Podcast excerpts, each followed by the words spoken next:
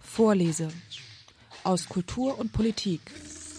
Jeden dritten Mittwoch im Monat auf FSK 93,0. Ay, perdón. El afamado cantautor grabará para.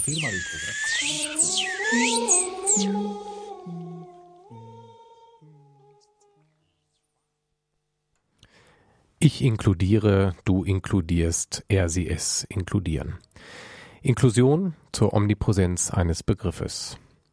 An der schulischen Inklusion kommt keiner vorbei. Von der UN-Konvention gefordert, wird sie von allen propagiert, von vielen herbeigesehnt und oft als Allheilmittel dargestellt. Behinderte und nichtbehinderte Schüler lernen gemeinsam, Sondereinrichtungen gehören der Vergangenheit an. So die schöne Vision. Wer es wagt, daran Kritik zu äußern, wird als konservativer und ewig gestriger tituliert. Doch mit dogmatischen Beschwörungen eines Begriffes allein ist es nicht getan. Und da es sich um eine wirklich wünschenswerte gesellschaftliche Umwälzung handelt, sind Dissens und Diskussionen unabdingbar.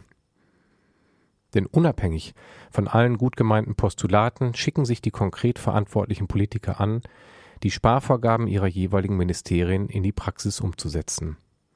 Inklusion wird da schnell auf dem Rücken aller Beteiligten ausgetragen. Schülern, Mitschülern, Lehrern und Erziehern. In ihrer Not richten die ersten Schulen bereits Sonderklassen ein, die die Segregation durch die Hintertür wieder einführen. Die Gymnasien sind bei dem ganzen Unterfangen als heilige Kühe selbstredend außen vor, denn sie müssen weder inkludieren noch sich um den Plebs kümmern. Und eines wird bei den rosaroten Träumen oft gänzlich außer Acht gelassen. Nach einer schönen gemeinsamen Schulzeit sortiert der Kapitalismus des 21. Jahrhunderts ganz selbstverständlich aus. Über die Knackpunkte der Inklusion soll es in der heutigen Sendung Vorlese schwerpunktmäßig gehen. Dabei geht es nicht um eine einseitige Verurteilung des gesamten Unterfangs. In dem derzeit vorherrschenden wissenschaftlichen und gesellschaftlichen Klima schleicht sich jedoch ein Dogmatismus ein, der jegliche Kritik als ultrakonservativ und reaktionär abtut. In der Sendung ist heute zu dem Thema Professor Bernd Abeck zu Gast. Er lehrt Rehabilitationswissenschaften mit dem Schwerpunkt Verhaltensgestörten Pädagogik an der Humboldt-Universität zu Berlin. Von ihm ist gerade im Kohlamer Verlag das Buch Inklusion, eine Kritik erschienen. Guten Abend, Herr Abeck. Guten Abend, Herr Sprüngel. Ja, es ist so, ich habe es in der Einleitung schon gesagt, man hat das Gefühl, der Begriff Inklusion ist omnipräsent und es scheint kein Weg dran vorbeizugehen. Stimmt die Einschätzung? Naja, das ist ja sicherlich richtig. Das ist ja sicherlich richtig insofern, als äh, die Frage nach der verstärkten gemeinsamen Beschulung von behinderten, nicht behinderten Kindern und in einem sehr viel weiteren Sinn äh, die Frage nach der Akzeptanz von Vielfalt aufgeworfen ist, überall. Äh, nicht zuletzt durch die UN-Behindertenrechtskonvention, die allerdings eine Konvention über die Rechte von behinderten Menschen ist. Das ist ja erst eine Ausweitung. Äh, die Schule, die Gesellschaft möge sich mehr der Vielfalt hin öffnen. Äh, in der UN-Konvention geht es zunächst einmal um die Rechte von Menschen mit Behinderten mit Behinderung und man kann nur glücklich sein darüber, dass es die Konvention gibt und dass viele Fragen schulisch und außerschulisch dadurch noch einmal aufgeworfen werden. Jetzt haben Sie schon einen Knackpunkt angesprochen, wo es ja auch einen Streit drum gibt. Die einen lesen die, äh, die Konvention so, dass man da rauslesen kann, man muss jetzt alle Sondereinrichtungen über Nacht auflösen. Die anderen sagen, so wie Sie es jetzt auch schon so vorsichtig einbetten, es sind eher Leitlinien, Empfehlungen und äh, Grundrechte, die festgeschrieben werden. Wo genau muss man die verorten, diese Konvention? Ja, zunächst mal muss man sich ja klar machen, die UN-Konvention ist eine Konvention mit weltweiter Geltung. Nicht? Und es gibt Hunderttausende, wenn nicht Millionen von Kindern, die kein Recht auf Bildung haben. Selbst in Europa, also in Ländern wie Bulgarien, Rumänien, äh, werden vielleicht 30, 40 Prozent der Kinder mit Behinderung überhaupt beschult. Also das primäre Recht auf Bildung äh, ist ganz vorne in der UN-Konvention. Das ist in Deutschland realisiert. Da sind wir gut dran. Es gibt selbst in Frankreich noch vielleicht 10.000, 20.000 Kinder, die nicht beschult werden, wenn sie schwer behindert sind, die irgendwo äh, bei den Eltern in irgendwelchen Heimen versteckt werden. Und dann ist der kritische Punkt der, ob es wirklich heißt, die gemeinsame inklusive Beschulung heißt immer und in jedem Fall, dass alle Kinder in eine Schule für alle gehen müssen, dass es keine speziellen Einrichtungen geben kann. Das kann ich aus der UN-Konvention so nicht entnehmen. Das ist eine Interpretationssache. weil es auch den Passus gibt, niemand darf Maßnahmen, die er unbedingt braucht, um sich weiterzuentwickeln, niemandem dürfen diese Maßnahmen vorenthalten werden. Mein Beispiel ist immer als erstes sowas wie die Gebärdensprache, die ausdrücklich auch genannt wird. Äh, wenn Kinder in der Gebärdensprache kommunizieren wollen, und es sind ja ganz, ganz wenige nur, die fast gar nichts mehr hören oder überhaupt nichts hören, äh, die müssen einen Raum haben und eine Personengruppe, die untereinander ist, sonst können sie das nicht tun. Und ein solches Kind vereinzelt würde mit der Sprache, sich in der Sprache auch nicht entwickeln können. Das heißt, es hätte keinen Vorteil davon, sondern nur Nachteile. Und das gilt für andere Personengruppen auch. Mhm. Nun Genau, Sie lesen das jetzt so daraus oder interpretieren ein Stück weit diese Konvention so. Deutschland hat sich ja jetzt ähm, auf den Weg gemacht, schon seit einigen Jahren schulische Inklusion umzusetzen. Und wir haben ja heute in der Sendung auch Zeit, ausreichend Zeit, um das einmal genauer zu beleuchten. Da haben wir das hier in Hamburg mit als eines der ersten Bundesländer sofort ins Schulgesetz reingeschrieben. Bei Ihnen klingt raus, dass diese Entscheidung oder diese Entwicklung an scheinbar überalt gewesen ist. Das kann ich so gar nicht sagen. Äh, die äh, einzelnen Bundesländer gehen ja sehr, sehr unterschiedlich vor. In dem Tempo, in der Umsetzung. Äh, aber sie sind auch unterschiedlich positioniert in der letztendlichen Zielsetzung. Es gibt ja Länder, die wollen alle speziellen Einrichtungen auflösen. Musterbeispiel für mich ist immer Bremen dabei. Andere, die süddeutschen Länder, auch die südlichen Länder, die neuen Bundesländer im Süden, sind dort sehr viel vorsichtiger. Die haben eine andere Zielvorstellung. Äh, nämlich dass äh, es schon ein Recht auf gemeinsame Beschulung gibt, aber dass es auch Wahlmöglichkeiten gibt, sodass sich Eltern, Kinder und ich finde äh, Jugendliche finde auch zentral wichtig, die betroffenen Personen überhaupt mal zu fragen, dass die sich entscheiden können. Das ist eine andere Vision von Inklusion letztlich. Und ähm, ob es zu schnell geht oder zu langsam, ist eine Frage, die man ernsthaft diskutieren muss. Äh, die Bundesländer, die die höchsten Inklusionsquoten haben, sind nicht unbedingt die erfolgreichsten weil allein der Umstand, äh, dass Kinder gemeinsam mit anderen in eine Klasse gehen, sagt ja noch nichts über die Qualität der Pädagogik aus. Und es sagt nichts darüber aus, ob es den Kindern hilft und den Mitschülern hilft und den Lehrern hilft. Also die Inklusion ist doch nur sinnvoll, wenn sich die Lebenslern- und Entwicklungssituation der behinderten Kinder verbessert, aber auch die Situation der anderen Kinder sich verbessert oder zumindest nicht schlechter wird. Und dann, wenn die Lehrerinnen und Lehrer damit zurechtkommen. Und Überforderung hilft niemandem. Mhm.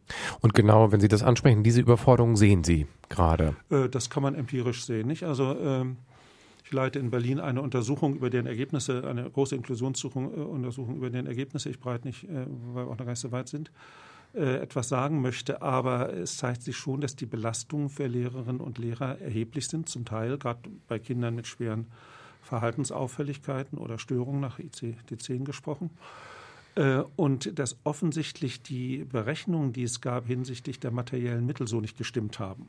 Also Klemm hat in dem Gutachten Preuß-Lausitz immer gesagt, das kommt wohl so hin, wenn wir die Mittel umschichten. Äh, inzwischen haben sie längst zurückgesteuert und gesagt, Inklusion wird teurer.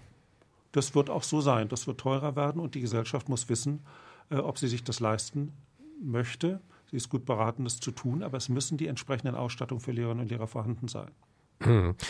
Und genau das ist der Punkt, wie ich das beobachte, wo es ja wirklich an allen Ecken und Enden hapert. Also es gab ja diverse Vorschläge, auch jetzt gerade in Hamburg vom Senat, wie viel Stunden sonderpädagogische Förderung dem Kind, jeweiligen Kind angedeiht werden soll, wo man sich wirklich fragt, da geht es ja scheinbar so um Erbsenzählerei um ein oder zwei Stunden die Woche, wo man eigentlich als Laie schon auch verstehen kann, mein Gott, also für ein Kind, was wirklich eine schwerere Behinderung hat oder eine stärkere Verhaltensauffälligkeit, ist es ja letztendlich unerheblich, ob man zwei, vier oder sechs Stunden die Woche hat. Also ab irgendeinem Punkt wird es wahrscheinlich wirklich, hat es einen positiven Effekt.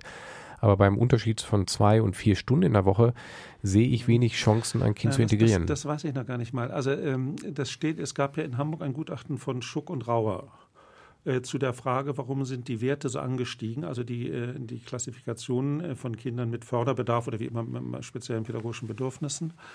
Äh, und die haben ja zumindest in ihrem Text in Frage gestellt, ob nicht für Kinder mit schweren Verhaltensbeeinträchtigungen, Störungen, äh, es äh, eine gesonderte Zuweisung geben muss, weil das Gießkannenprinzip, also spricht einiges für die systemische Ressourcenvergabe, auch vieles dagegen, weil die Kinder so viel brauchen, dass man sie nicht eben, und an dem Punkt stimme ich Ihnen jetzt zu, mit irgendwie ein, zwei Stunden dann sinnvoll integrieren kann. Das ist eine äußerst schwierige Aufgabe, äh, die eigentlich in keinem System gut gelingt, auch in dem alten nicht, aber auch nach dem, was wir über Inklusion wissen, auch in anderen Ländern eigentlich nicht gut funktioniert. Mhm. Da gibt es, glaube ich, Grenzen des Möglichen. Ich habe immer den Eindruck, also eine Zeit lang habe ich mich journalistisch damit beschäftigt und ähm, dann auch Fachleute gesprochen, Frau Professorin Herz, glaube ich, wenn ich mich richtig erinnere, die lange über Finnland geforscht hat ähm, und eine, mit einer längeren einer Studentin, die ein Langzeitpraktikum in Schweden gemacht haben, die ganz andere äh, Dinge aus Schweden und Finnland berichtet haben, wo ja auch vielfach der Blick hingeht von Bildungswissenschaftlern, von Bildungsforschern, wo man sagt, Mensch, da ist es ja gut. Man kann es nicht eins zu eins vergleichen, weil die Gesellschaft natürlich viel kleiner sind und auch viel kleinere Schulsysteme zum Teil. Aber was beide zurückgemeldet haben für beide Länder, dass da diese Frage, um die es in Deutschland immer geht, Doppelbesetzung ja oder nein, gar nicht so zentral im Raum steht scheinbar, sondern da wird einfach per ja. se gesagt, wir geben diese Ressource rein. Ich glaube, da, da gibt es Täuschung in der, in der Diskussion. Also Finnland ist nicht das große Land der Inklusion. Das wird häufig völlig falsch eingeschätzt. Finnland hat, die letzten Daten äh, stammen aus dem Jahr 2010, die ich kenne, hat über Jahre die speziellen Einrichtungen immer mehr ausgebaut. Birgit Herz hat, äh, die Sie gerade zitiert haben, meine Kollegin, äh, die jetzt in Hannover lehrt, äh, nachgeguckt und geschaut. Äh, dass es alle speziellen Einrichtungen für schwere Verhaltensstörungen, wir sprechen nicht von leichten Dingen, für schwere Verhaltensstörungen in Finnland auch gibt. Das finnische System hat den Vorteil, deswegen ist es auch so leistungsstark, äh, die sind ja hervorragend personell ausgestattet mit vielen unterstützenden Kräften in der Schule, äh, sodass die Lehrerinnen und Lehrer unterrichten können.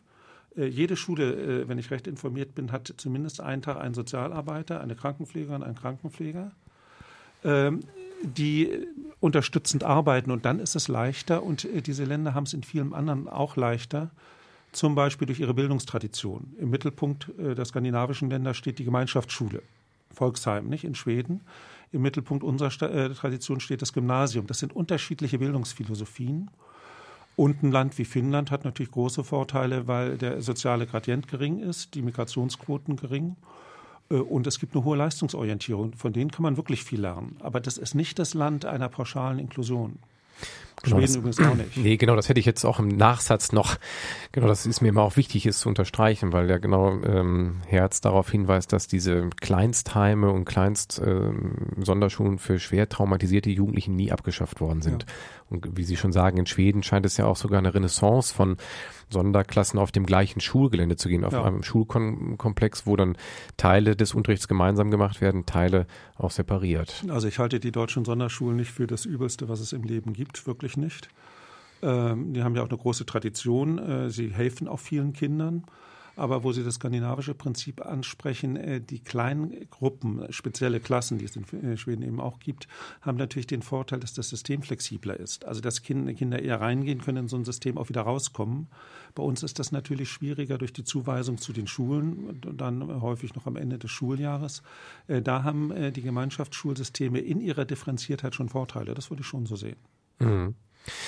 Und Sie haben es eben einmal angesprochen, wenn man nochmal zurück jetzt auf, auf Deutschland guckt, ich habe den Eindruck, dass es lange Zeit in den Medien einen Blick auf diese Inklusion gab, wo auch durch Fotos im Spiegel oder Stern Bilder gezeigt wurden von Schulklassen, wo ein netter Rollstuhlfahrer dabei ist oder ein nettes Kind, läch nett lächelndes Kind mit Down-Syndrom, wo Bildungsbürgereltern sofort sagen, Mensch, da kann mein Kind sozial noch was lernen.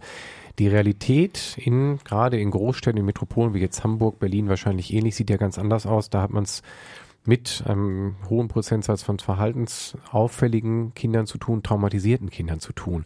Da müssen doch wahrscheinlich inklusive Gedanken ganz anders gesponnen werden. Ja, das ist schon richtig. Also mm, auf den ersten Blick habe ich nie verstanden, warum nicht zum Beispiel Kinder im Rollstuhl äh, integrativ inklusiv beschult werden. Ich habe mich mal bei einem Kollegen, äh, Hans Weiß aus Reutlingen, äh, dafür interessiert und nachgefragt. Es gibt natürlich viele Kinder auch im Rollstuhl, die körperlich so beeinträchtigt sind, dass das nicht so einfach ist, wie man sich von außen denkt. Nicht? Also die sehr viel an äh, pädagogischer Unterstützung, manchmal auch Pflege brauchen.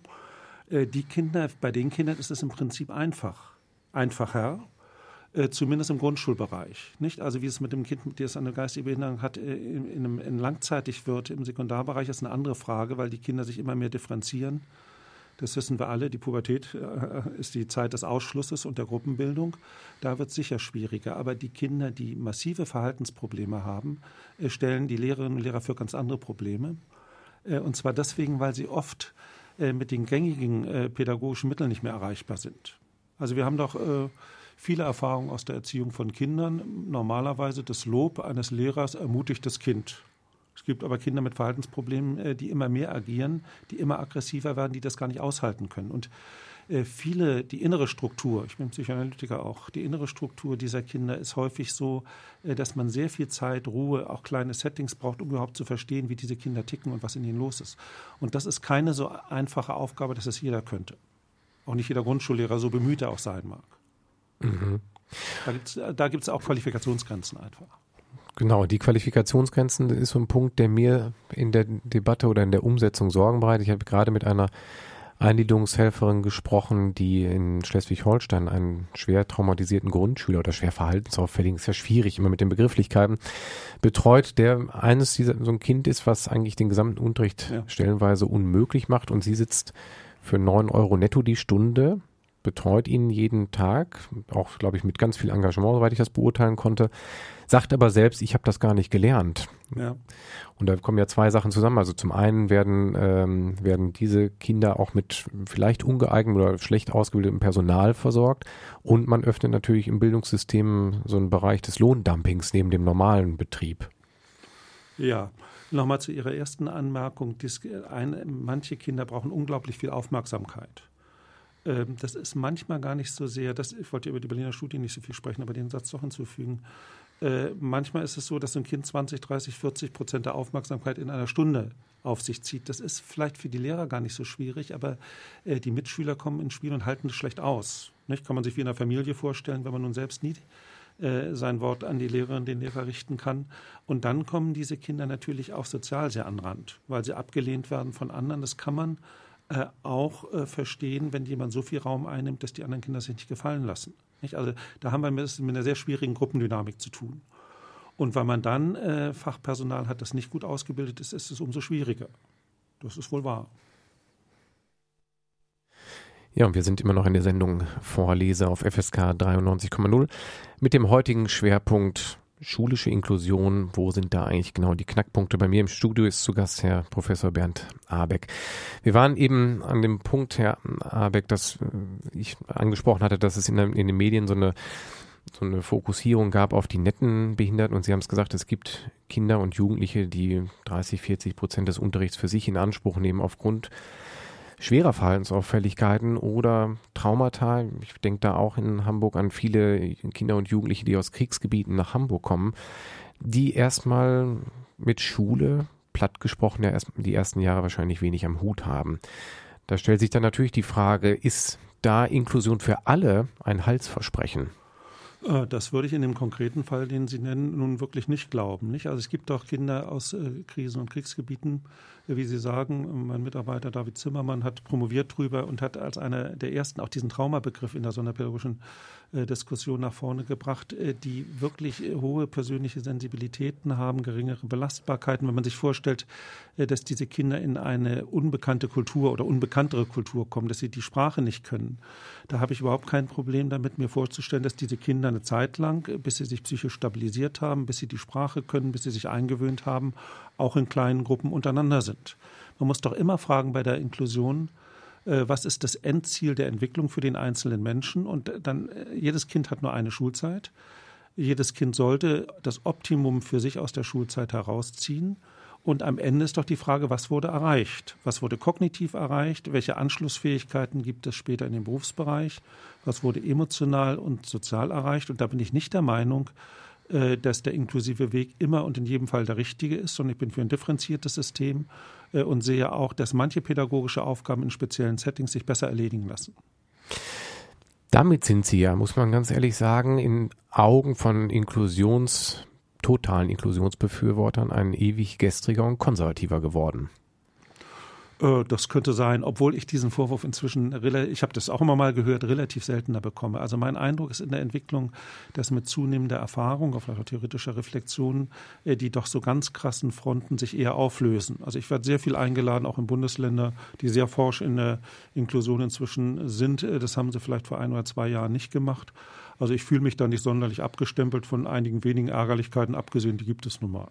Gut, das gehört dazu. Ich hatte jetzt gerade einen eine Besprechung Ihres Buches äh, vor Augen, wo Herr Wocken sich damit beschäftigt hat und wo ich dachte, Mensch, das, das ist so eine deutsche Diskussion, wo es dann teilweise so eine be bestimmte persönliche Schärfe auch reinkommt, wo es, wo man merkt, es geht da nicht mehr um den Gegenstand an sich, ja. sondern es geht um ja. Ideologien, die da ein Stück weit eine Rolle spielen.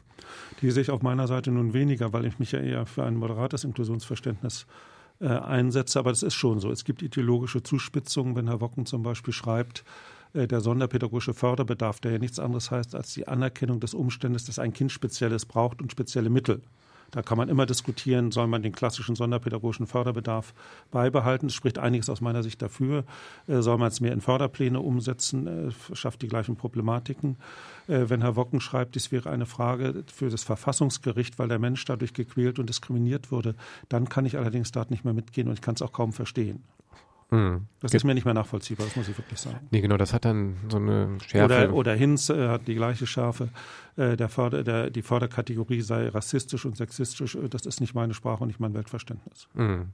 Zumal ja auch dann ein Problem mitschwingt, also wenn man das jetzt mal annimmt, diese Zuschreibungen, die Sie gerade zitiert haben, würde es ja bedeuten, dass alle, äh, im Umkehrschluss, dass alle Kinder die gleichen Bedürfnisse haben. Und das ist ja eine Form von Gleichmacherei, die ja nicht den Tatsachen entspricht. Wenn man da ganz ehrlich hinguckt, gibt es ja Kinder, die einfach einen erhöhten Betreuungsaufwand haben, die auch einen erhöhten Förderaufwand haben, einfach aufgrund ihrer persönlichen Ausstattung. Ja, das ist einfach so. Die Menschen sind unterschiedlich, sie brauchen unterschiedliches.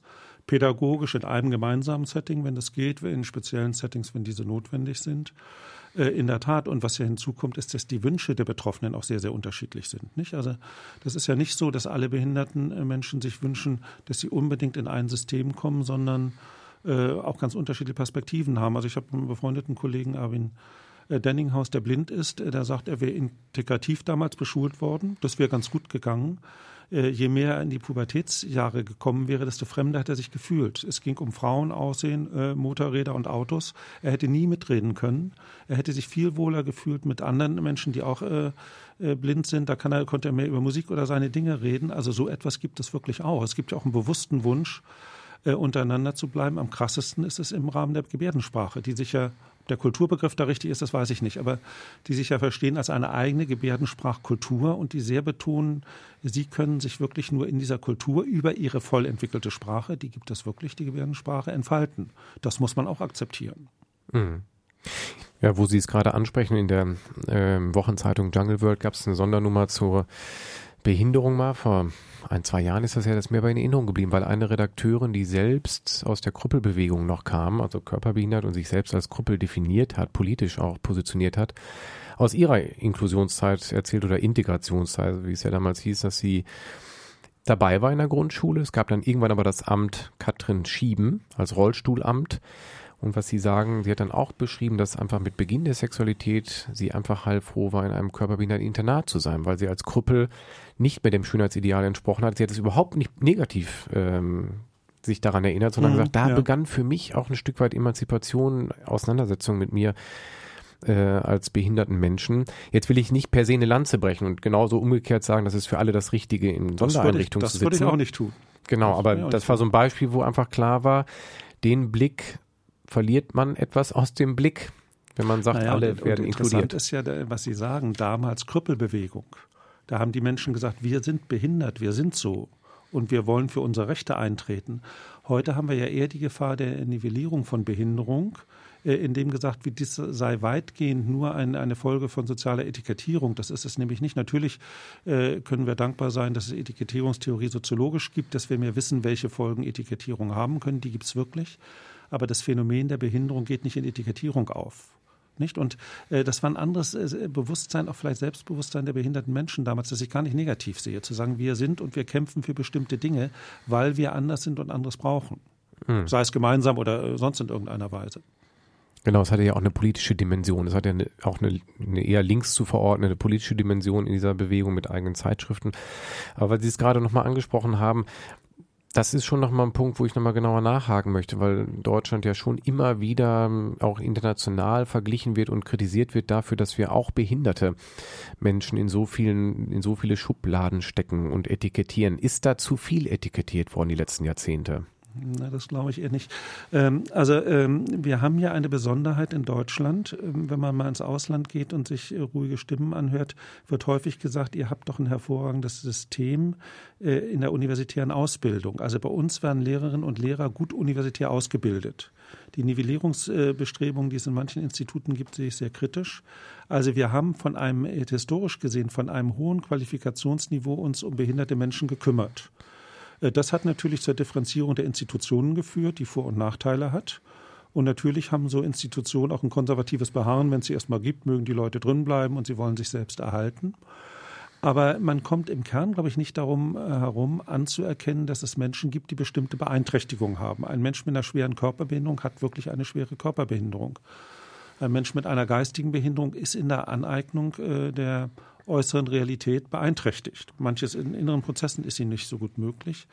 Und es gibt, das ist nur mein Fachgebiet, veritable psychische Erkrankungen. Und da hat, hilft es nicht so zu tun, als gäbe es das nicht. Man kann schon fragen, ob äh, die Kategorisierungen heute noch ausreichend sind oder ob man mehr Querkategorisierung bräuchte, zum Beispiel im Bereich der schweren Mehrfachbehinderung, nicht? Weil wir haben nicht mehr so viele blinde Menschen wie früher. Häufig haben sie was Körperliches, was Geistiges dabei. Äh, da müsste es möglicherweise auch einen Theor starken Theoriebezug geben, der übergreifend ist. Äh, in anderen Fächern ist es schwieriger. Also es wird so häufig gesagt, Lernen, Lernbeeinträchtigungen, äh, psychische Beeinträchtigung, Sprachbehinderung, das sei äh, alles relativ nah beieinander. Äh, das gilt aber nur symptomatisch. Und der Blick, der auf das Kind erfolgen muss und seine sozialen Interaktionen und seine Lebensgeschichte ist immer doch ein fachspezifischer. Also Sie können aus der Theorie der Lernbehinderung nicht erklären, warum jemand psychisch krank wird. Sie können nur sagen, ich gucke aus der einen Sicht auf das Kind und aus der anderen.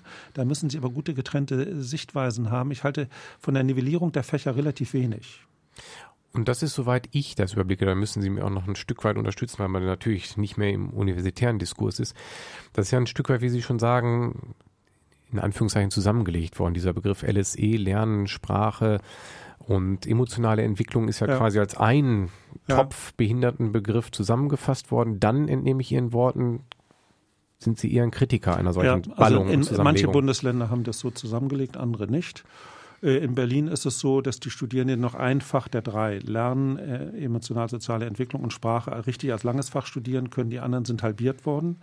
Die ursprünglichen Pläne waren es noch mehr zu reduzieren. Das ist fatal für die Entwicklung, weil äh, wir haben ja eben schon einige Zeit gesprochen über Kinder mit psychischen Beeinträchtigungen, äh, starken Verhaltensstörungen auch.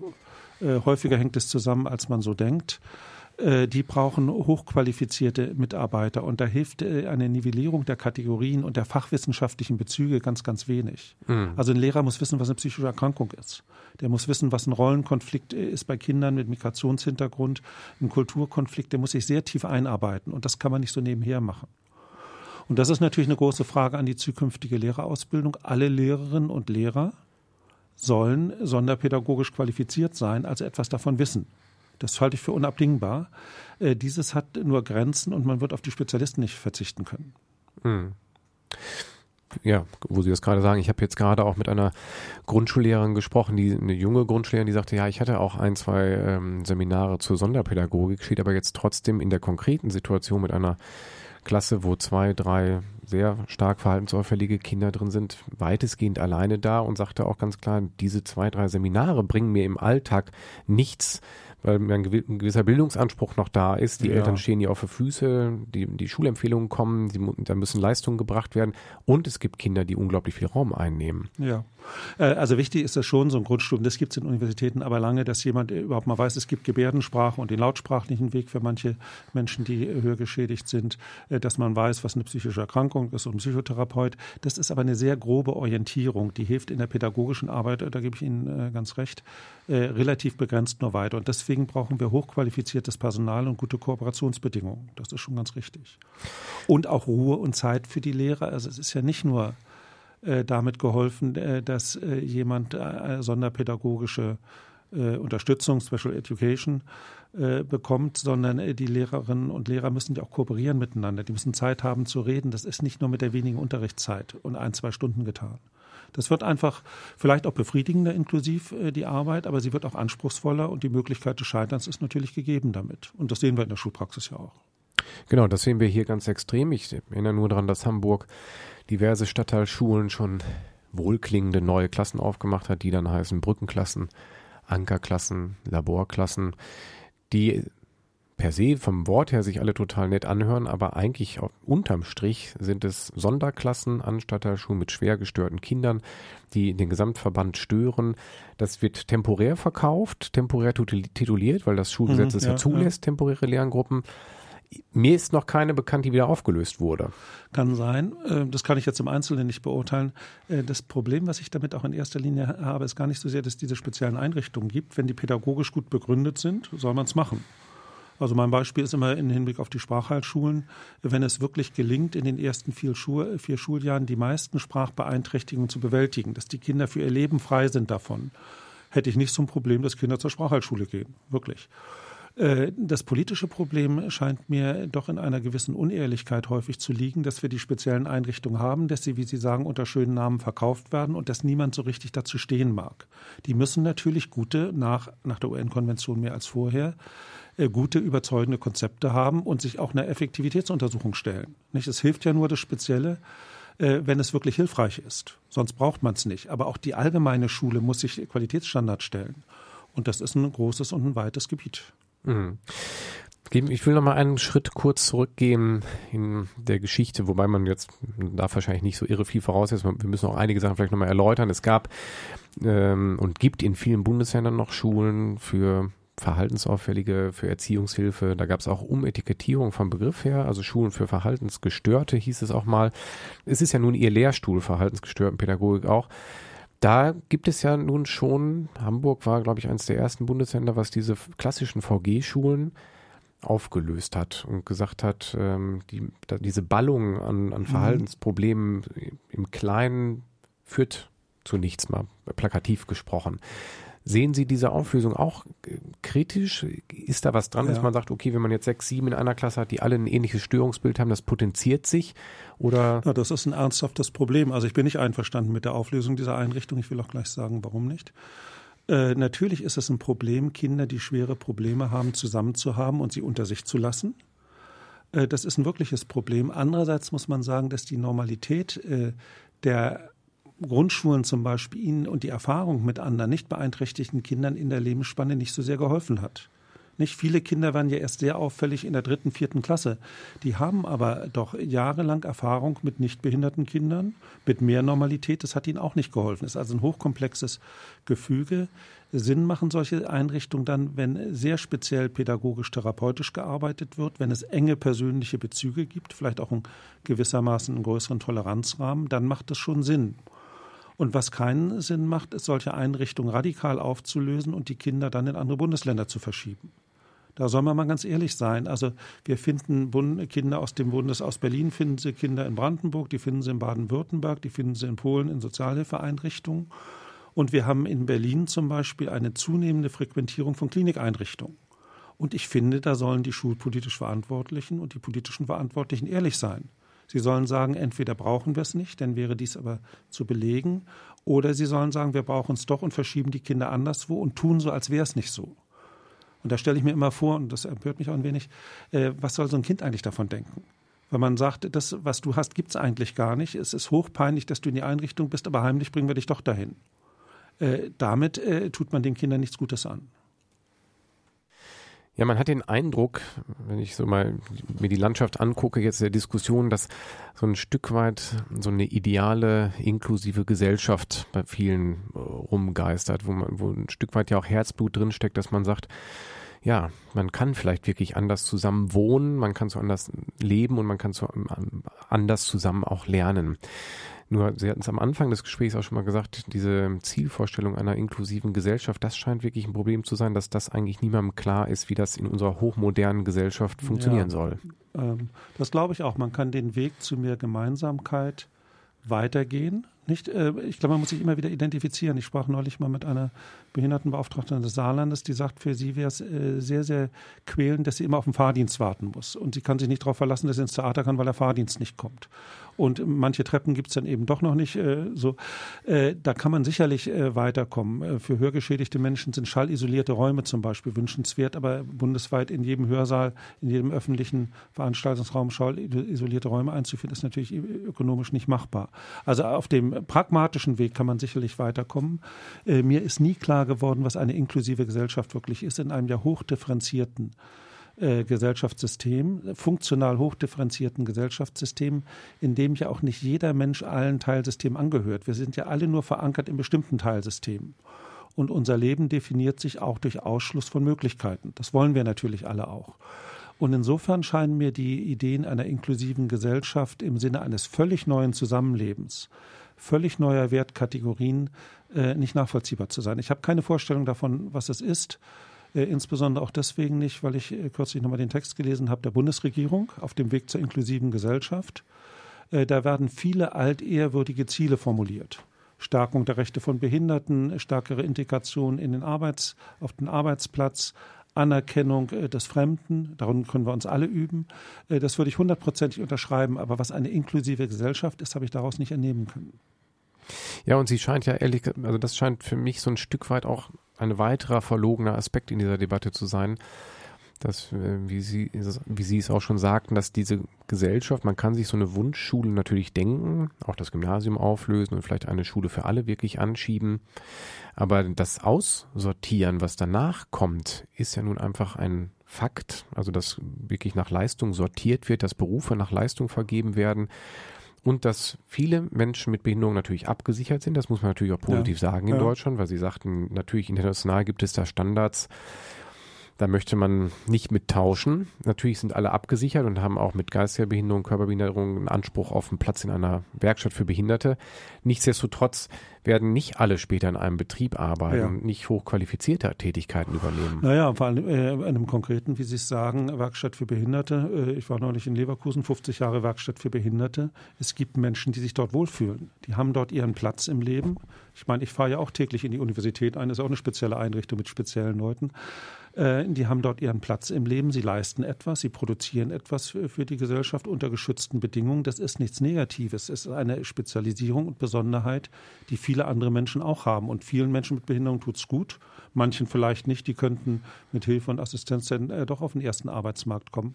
Aber die Grundstruktur der Gesellschaft ist keine inklusive, sondern sie setzt auf Differenzierung, auf Leistung wir verdanken unserem Wohlstand auch der Leistungsdifferenzierung in allen entwickelten Ländern. Auch in den sozialistischen Ländern wäre es ja nicht anders gewesen. Nicht? Hm. Der Fortschritt kommt auch mit aus Leistung und Differenzierung und das hat natürlich auch Härten. Nicht, nicht für jeden ist das Unternehmertum gut. Es gibt viele Verlierer. Es gibt in der Konkurrenz Verlierer, wenn es Gewinner gibt. Wenn Anne-Dore Prengel schreibt, wir schaffen die Kategorie des schlechten Schülers ab, finde ich es reichlich naiv, weil dann müssen wir auch die des guten Schülers abschaffen. Wir sind unterschiedlich und das müssen wir anerkennen. Und das ist auch mit Kränkung verbunden aber für jeden Menschen. Nicht? Es gibt Kränkungen des Alters, es gibt Kränkungen der begrenzten Erfolge, es gibt Kränkungen über Behinderung. Äh, damit müssen wir fertig werden und wir sollten uns nicht eine Idylle schaffen, in dem all dieses nicht mehr vorkommt. Mhm. Das war gerade auch, glaube ich, ein etwas in meinem eigenen Denken ein zu positives Beispiel, weil natürlich ist das noch so ein Kuschelbereich Werkstatt für Behinderte. Also ist es auch nicht böse gesprochen jetzt mal, weil ich dagegen etwas anderes stellen möchte es wird ja oft auch ähm, ein Problem daraus gemacht, gesellschaftlich, was es auch sicher ist, dass um die zehn Prozent der Schüler ohne Abschluss die Schule verlassen. Und für die, das muss man ja mal ganz klar sagen, mit Verhaltensauffälligkeiten, mit Lernschwierigkeiten, also einer Lernbehinderung, bietet die heutige hochqualifizierte Gesellschaft eigentlich gar nichts mehr, außer dem Niedriglohnsektor. Da ist genau diese ja. Werkstatt natürlich ein ja. Gegenentwurf, ein Wohlfühlraum, gut ausgestattet, sichere Rente. Das ist ja für viele, die früher die Förderschule verlassen haben, die jetzt die Stadtteilschulen ohne Abschluss verlassen, die Frage, was wird daraus? Wenn ich konkret ja. gucke, hier ähm, Holstenbrauerei fällt mir jetzt gerade ein, da sind früher in der Flaschenabfertigung 500 Leute haben da gearbeitet, da arbeiten heute noch fünf. Wir leben in einem Land natürlich mit einer hohen Technisierungsgrad, wo diese ganzen Helferberufe über die Jahrzehnte peu à peu zurückgefahren wurden. Naja, und bei McDonalds sitzen die Abiturienten inzwischen nicht. Äh, das ist wohl wahr. Äh, deswegen mich an einer Stelle so hartnäckig. Äh, es muss doch die Schule, den, wie ich sagte, den besten Weg ins Leben weisen. Das heißt, die Leistungskategorie darf nicht in Frage gestellt werden. Also die größte Gruppe, und die werden in anderen Ländern gar nicht als solche ausgewiesen, sind die Kinder mit Lernbeeinträchtigung. 46,7 Prozent aller Schüler, von denen vielleicht ein Viertel einen Hauptschulabschluss erreicht. Das ist nicht sonderlich viel. An der Stelle sind die Sonderschulen auch nicht so erfolgreich, aber es ist völlig illusorisch anzunehmen, dass im anderen System 100 Prozent dieser Kinder einen Hauptschulabschluss kriegen würden. Die Hoffnung, die wir hätten mit der Inklusion, ist, dass diese Quote erhöht wird. Der Hamburger Schulversuch hat es nicht ergeben. In den 90er Jahren war ein klassischer Inklusionsversuch. Hat eher ergeben, dass die Kinder dort nicht so gut gefördert werden können. Äh, aber man muss doch gucken, dass der Mensch gesellschaftlich anschlussfähig wird. Es sind übrigens nur 5,8 Prozent Kinder, die keinen Hauptschulabschluss mehr haben. Die Frage ist nur, geht das mit entsprechenden Qualifikationen auch einher? Oder äh, schaffen wir uns gute Quoten, im internationalen Vergleich sehr, sehr gute Quoten und fehlt den Kindern viel? Und an der Stelle muss die Pädagogik auch hartnäckig sein und sagen, es kann nicht angehen, dass angeblich oder wirklich 20 äh, Prozent der Schüler in der siebten Klasse nicht richtig lesen, schreiben und rechnen kann. Und das ist nicht eine Frage äh, der Toleranz von Vielfalt, sondern es ist ein Zustand, der nicht akzeptabel ist. Und insofern äh, denke ich, muss jeder Mensch mit Behinderung auch gerade die, gerade die Lernbeeinträchtigten Ort kriegen, wo sie optimal gefördert werden und wo wirklich fürs Leben und die Anschlussfähigkeit was rausspringt. Das ist nicht nur mit Akzeptanz von Vielfalt zu machen. Und an der Stelle gibt es im Inklusionsdiskurs äh, eine Unklarheit.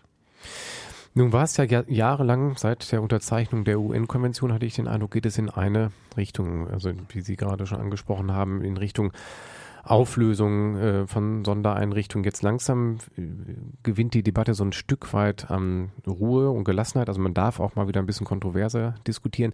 Nun ist es gesellschaftlich ja leider nun schon so, wenn man jetzt sich Hamburg anguckt, dass die ersten Förderschulen sind schon geschlossen. Ja. Und ich würde mal behaupten, dass alles, alle sozialen Errungenschaften mit guter Ausstattung, die man mal hatte, die weg sind, wird man nicht mehr wiederbekommen. Das ist eine Befürchtung, die ich auch habe. Nicht deswegen bin ich ja für einen langsamen Weg. Ich bin ja sehr dafür, dass es mehr gemeinsame Beschulung auch gibt. Ich bin auch dafür, dass wir weniger Schulen haben, spezielle Schulen gerade im Lernbehindertenbereich. Ich bin nicht, nur nicht dafür, dass wir diese Einrichtungen prinzipiell aufgelöst werden. Das ist die Frage, ob nicht etwas verloren geht. In manchen Ländern auch leichtfertig, was man hinterher, wie Sie sagen, wirklich nicht wiederbekommt. Deswegen finde ich ja, Inklusion muss Schritt für Schritt erfolgen unter Beteiligung äh, nicht, äh, auch der Lehrerinnen und Lehrer unter, unter einer weitgehenden Diskussion zu diesem Thema. Man muss gucken, was geht und was nicht geht und sich nicht scheuen zu sagen, wenn das eine nicht geht, müssen wir das andere Modell wieder nehmen. Die Befürchtung habe ich allerdings auch, die, die dass Strukturen erstmal aufgelöst werden, die man hinterher schwerlich wiederbekommt. In den skandinavischen Ländern ist es so gewesen und wir würden unendliche Umwege gehen, die uns hinterher leid tun. Deswegen sind möglicherweise die Länder, die natürlich reicher sind, besser an Ausstattung sind und vorsichtiger vorgehen, am Ende besser dran. Das mhm. glaube ich schon. Sehen Sie denn auch so eine, also Sie sind ja mehr in der Materie nochmal drin als Wissenschaftler, sehen Sie auch eine Trendwende hin zu einem etwas realistischeren Blick auf die Inklusion oder ist diese Hurra-Stimmung immer noch vorhanden? Ich glaube, die Feigheit unter Menschen ist groß. Also ähm, wenn man mal so unter Hochschullehrern meines Faches guckt, gibt es ja unterschiedliche Auffassungen. Es gibt wenige radikale Inklusionsbefürworter in der, in der Special Education, in der Sonderpädagogik, Rehabilitationspädagogik, wie, wie es bei uns heißt. Aber es gibt viele Kollegen, die sich sehr zurückhalten, die nicht wirklich ihre Meinung sagen, weil sie nicht in die reaktionäre Ecke gestellt äh, werden wollen und die irgendwie hoffen, dass die Zeiten ein bisschen liberaler und offener werden. Das finde ich einen unguten Zustand. Äh, denn es kommt auch darauf an, dass offen diskutiert wird, dass unterschiedlichste Meinungen ausgetauscht werden äh, und dass wir äh, von äh, den Etikettierungen absehen, die theoretisch immer so bekämpft werden. Nicht der ist nun der bürgerliche, der reaktionäre und der andere ist der supermoderne und der fortschrittliche. Man muss sich zuhören und sich austauschen. Und die Gefahr von Spaltungen in die Guten und Bösen, die Inklusionsbefürworter und die Gegner, die es gar nicht gibt wirklich, ich bin auch kein Inklusionsgegner, bei weitem nicht. Äh, das ist eine sehr, sehr ungünstige Konstellation, um fachlich äh, und persönlich in Diskurs zu kommen und äh, für eine gute Entwicklung zu sorgen. Diese Spaltung gibt es aber auch in der Theoriebildung. Ja, Herr Abeck, wir sind gleich schon fast am Ende der heutigen Sendung angelangt, aber mir ist noch eine Sache durch den Kopf gegangen. In Hamburg gibt es ja auch ein Beispiel an der Schule, Förderschule Pröbenweg in Hamm, wo die Eltern äh, den Fortbestand der Schule der Schulbehörde abgetrotzt haben. Entgegen dem Trend der Zeit haben die eine Bestandsgarantie für die Förderschule und haben sich bewusst für ihre ja. Kinder für die Förderschule entschieden. Na, ich bin ja häufig unterwegs in, in verschiedensten Bundesländern. Die Erfahrungen, und das muss man ernst nehmen, die Erfahrungen von Kindern und Eltern sind sehr, sehr unterschiedlich. Es gibt auch Eltern, äh, geistige, meistens der Mütter, äh, von Kindern mit geistiger Behinderung, die sagen, mein Kind ist inklusiv beschult in der Grundschule, das geht gut, das ist fröhlich, das hat Kontakte, das ist eine wunderbare Geschichte. Und es gibt Eltern, die berichten genau das Gegenteil, dass das Kind äh, bedrückt nach Hause kommt, keine Lust mehr hat, ängstlicher wird und dass das Kind wie befreit ist, das haben wir früher auch bei den anderen Behindertenschulen gehabt, wie befreit ist, wenn es in einen kleineren, überschaubareren und für ihn besseren Rahmen kommt. Und das kann doch nur heißen, äh, dass wenn äh, politischerseits dies so äh, propagiert wird, äh, und wenn es auch eine Rechtsposition derart geben kann, der Wahlmöglichkeit von Eltern, dass dann auch dafür gesorgt werden muss, dass die Eltern wirklich die Wahlmöglichkeit haben. Ich kenne es aus anderen Bundesländern, wo auch die politische Strategie ist, Ausdünnung der speziellen Einrichtungen. Wenn dann ganz wenige Kinder nur noch hingehen, werden die Fahrtwege größer. Das ist sicher auch ein ökonomisches Problem. Aber es, äh, man muss äh, sich klar machen, ob man den Elternwillen akzeptiert, auch den Elternwillen im Hinblick auf Vielfalt oder ob man ihn nicht akzeptiert und ob man versucht, die Eltern auszutricksen, indem man die Bedingungen so arrangiert, dass sie hinterher aufgeben und mit ihren Kindern ganz woanders hingehen. Nicht in Berlin haben wir eine starke Entwicklung äh, seit Auflösung von Einrichtungen und Förderkategorien, dass die Eltern immer mehr in den psychiatrischen Beratungsstellen auflaufen. Da würde ich erwarten und mir wünschen von den Politikern, dass sie ehrlich sind und dass sie sagen, wir wollen dies und wir wollen anerkennen, dass es diese Vielfalt im Wahlrecht auch gibt. Und dann kann jeder das bekommen, was er möchte und jeder damit zufrieden sein. Das fände ich keinen schlechten Weg. Mhm. Genau, also unterm Strich kann man eigentlich sagen, das haben Sie jetzt auch ein paar Mal nochmal herausgehoben, dass Sie vieles der Inklusion abgewinnen können, aber eine schrittweise Entwicklung bei Beibehaltung auch sonderpädagogischer Förderung ja, das sind vertreten. ja die, die kontroversen Themen eigentlich. Wie schnell soll es gehen? Ich bin für langsam, schrittweise, wissenschaftlich überprüft, moderat. Nicht unentschieden, nicht? Also schon die Entwicklung vorantreiben. Und dann gibt es unterschiedliche Vorstellungen in Bezug auf das Endziel. Und das Endziel kann für mich nicht sein eine völlige Enddifferenzierung des Schulsystems, auch keine Schule für alle. Nicht die Auflösung der speziellen Einrichtungen generell. Das Endziel kann nicht sein Auflösung der personenbezogenen Förderbedarfe. Wir müssen anerkennen, dass Menschen Spezielles brauchen.